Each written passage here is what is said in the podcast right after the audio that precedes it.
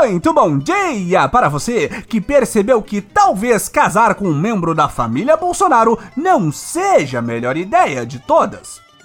Muito boa tarde para você que recontratou o comentarista passador de pano para fascista. E muito boa noite para você, jovem menor de idade que já tirou seu título de eleitor. Este é o Boletim do Globalismo Brasileiro, seu relatório semanal sobre a luta do nosso capitão contra as forças comunistas do Barulhinho e dos 100 anos do PCB. Toda semana a gente traz para você aquilo que nem o seu grupo de Zap Zap mostra. Então, não saia daí!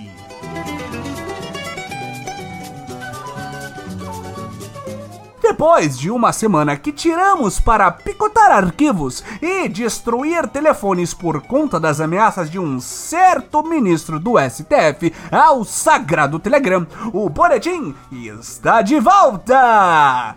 E que semana para retornarmos, meus amigos! Precisamos ser sinceros. Ultimamente, o nosso Deus Sol Jair, o Messias, estava nos deixando um pouco preocupados.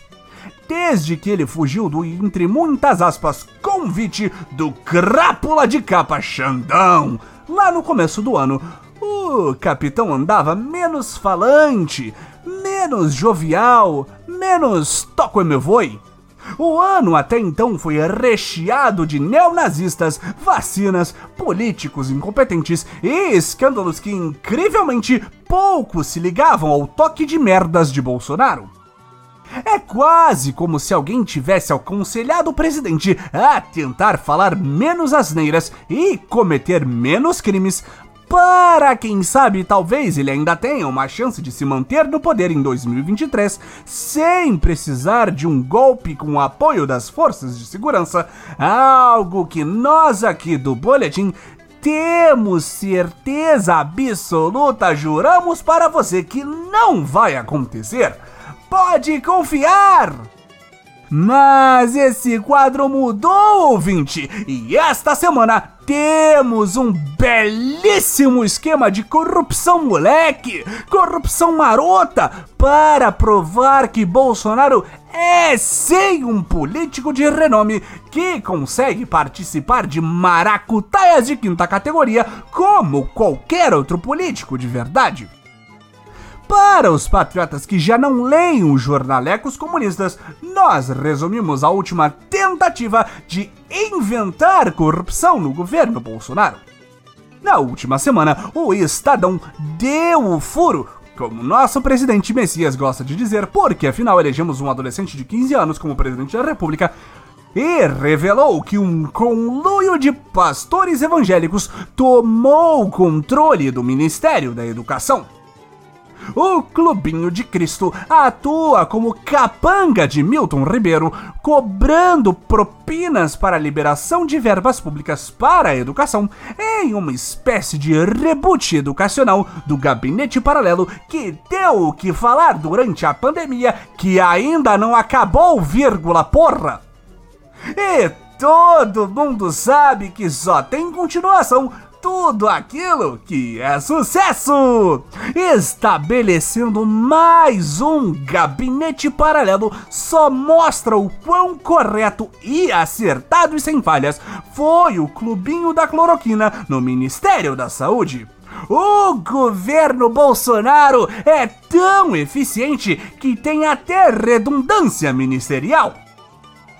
Este Ministério Secreto da Educação seria capitaneado pelos iluminados irmãos em Cristo Gilmar Silva dos Santos e Arilton Moura, respectivamente presidente e assessor de assuntos políticos da Convenção Nacional de Igrejas e ministro das Assembleias de Deus no Brasil a dupla teria tratamento VIP no Planalto, viajando pelo país em aviões da FAB, transportando prefeitos dos mais diversos rincões do país para Brasília e acompanhando o ministro terrivelmente boçal da educação em reuniões oficiais Brasil afora.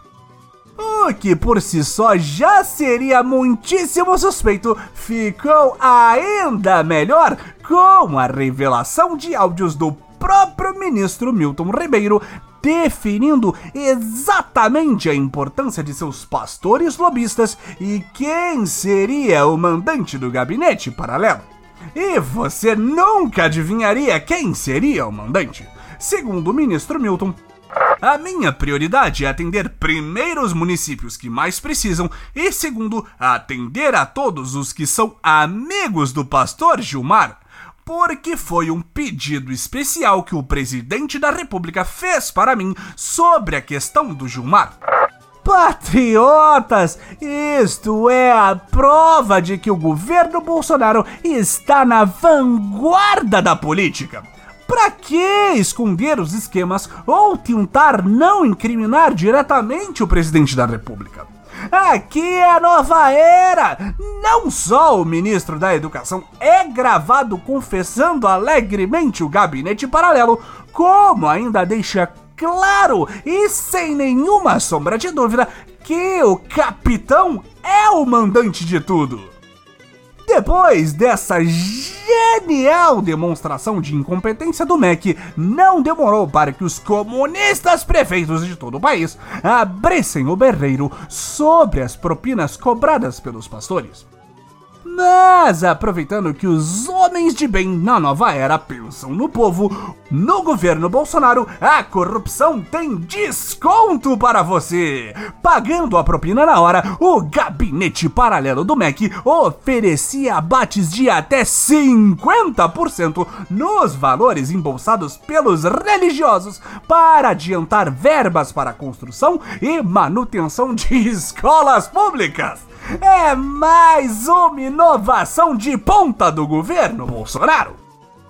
Achou que um esquema de corrupção às claras, controlado por pastores evangélicos a mando do presidente da República e com o aval do MEC, e que cobrava propina em troca de adiantar verbas federais destinadas à educação, era draconiano demais? Você ainda não viu nada, patriota! Em uma mutreta que só poderia vir de religiosos com a mentalidade lá no século XV, o prefeito da cidade de Luiz Domingues do Maranhão denunciou que os diviníssimos Gilmar e Arilton pediram o pagamento para a liberação de 10 milhões em verbas fosse feito com o intermédio do pagamento de um quilo de ouro maciço. E todo brasileiro sabe que barras de ouro valem mais do que dinheiro. Ouvintes, muitas vezes o governo do capitão já foi acusado de todo tipo de sandice de protofascista tropical, de passador de boiada, machista, misógino, anticiência, genocida, desmatador, racista e tantos, mas tantos, mas tantos outros termos que ficaríamos aqui por semanas para terminar a lista de acusações. Mas corrupto, jamais! Por isso mesmo, a maioria esmagadora da base aliada se uniu ao coro para criticar o gabinete paralelo do MEC de figuras como pastor de voz aveludada Silas Malafaia e seu medium particular Sóstenes Cavalcante, passando por lideranças do governo na Câmara e no Senado, e até mesmo o ministro terrivelmente evangélico André Mendonça, que, por sinal, indicou Milton Ribeiro para a pasta da educação em 2020, diversos aliados do Capita criticaram o clubinho da propina em Cristo e até mesmo o inútil procurador-geral da República decidiu abrir uma investigação contra o ministro Ribeiro e seus amigos que todos sabemos que não vai dar em absolutamente nada, mas é melhor do que ficar com suas mãozinhas de PGR no ouvido repetindo não tem nada acontecendo, como é a postura de Augusto Aras recentemente. Parecia até que a base aliada iria se posicionar em peso contra este flagrante escândalo que pode abalar as já diminutas chances de nosso Messias se reeleger mas só esqueceram de combinar com o presidente. E como o bom senso Jair Messias Bolsonaro se repelem tal qual água e óleo, o capitão resolveu meter o louco durante sua live semanal. E mesmo sem o apoio de seus chegados, Bolsonaro disse que bota logo a cara inteira no fogo pelo ministro, como diz não fazer por muitos.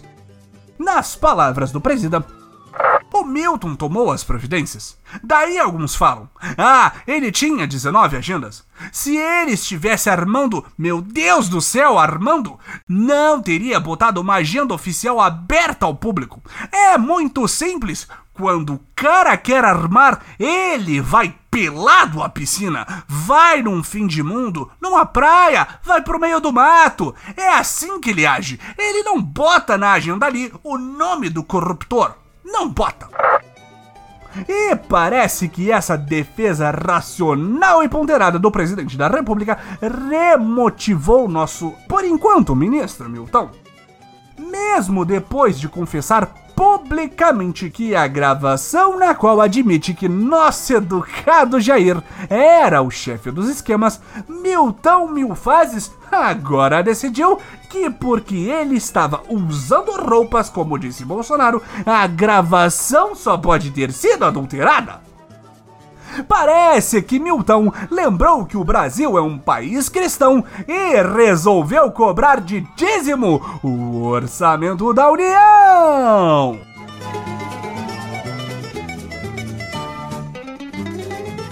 Esse foi o nosso Boletim do Globalismo Brasileiro para a semana de 28 de março. Envie sua sugestão ou crítica para nosso perfil em arroba boletim B no Twitter e fique ligado em nossas próximas notícias globalistas. Se possível, ajude a espalhar a palavra do boletim, avaliando o nosso humilde programa no seu aplicativo de podcast preferido, cometendo um patriótico compartilhamento de nosso programa e considerando apoiar nossa campanha de financiamento coletivo em padrim.com.br barra boletim do globalismo brasileiro. Tudo junto. E lembre-se, Mac Salão acima de tudo, Brasil acima de todos!